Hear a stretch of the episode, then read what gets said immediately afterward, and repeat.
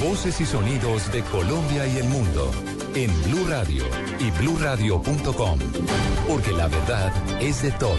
Una presentación de Proxol y su hotel Best Western Santa Marta Business Hotel, el primer hotel de negocios en Santa Marta.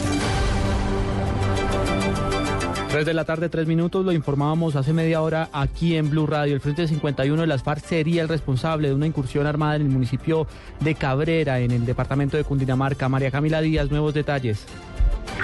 Camilo, buenas tardes. Pues mire, nos acaba de confirmar el comandante de la policía del departamento de Cundinamarca, el coronel Flavio Mesa, que ya cesó el fuego, un fuego que eh, tal vez duró eh, cerca de 15 a 20 minutos, al parecer por parte de guerrilleros del Frente 51 de las FARC que estarían hostigando eh, una base militar que queda cerca del casco urbano de este municipio, cerca a, aproximadamente 10 minutos del casco urbano del municipio de Cundinamarca. Nos acaba de confirmar la policía que pues en realidad eh, no tendría mucho que ver en esta en este hostigamiento porque pues el hostigamiento sería lo que le digo a la base militar de este municipio. Igual nosotros seguiremos muy atentos al desarrollo de esta noticia en Cabrera, Cundinamarca, ya que pues hace más de una década, digamos, no se presentaba ningún alteramiento del orden público en esta zona del país. Camila Díaz, Blue Radio.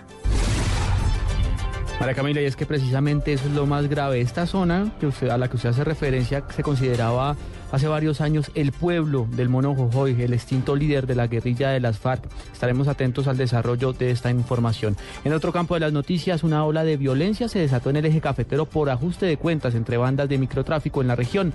70% de las muertes en el último año se deben a esta causa. Juan Pablo Díaz.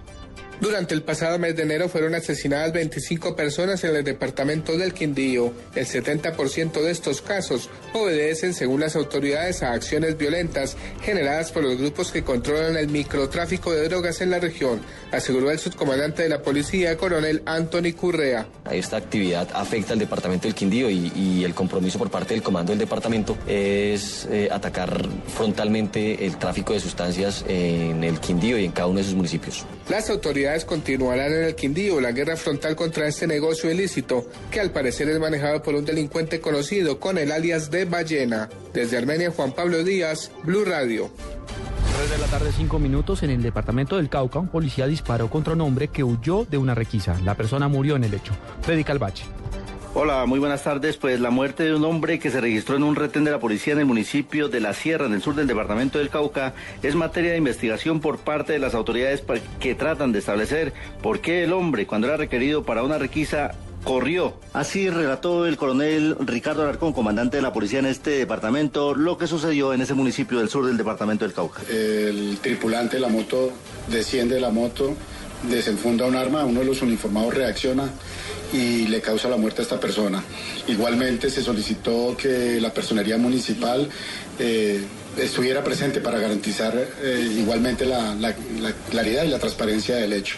El cuerpo sin vida de este joven de 24 años será trasladado hasta el municipio de La Vega. El lugar desde donde se trasladaba hasta Popayán cuando ocurrió este hecho. En Popayán, Freddy Calvache, Blue Radio.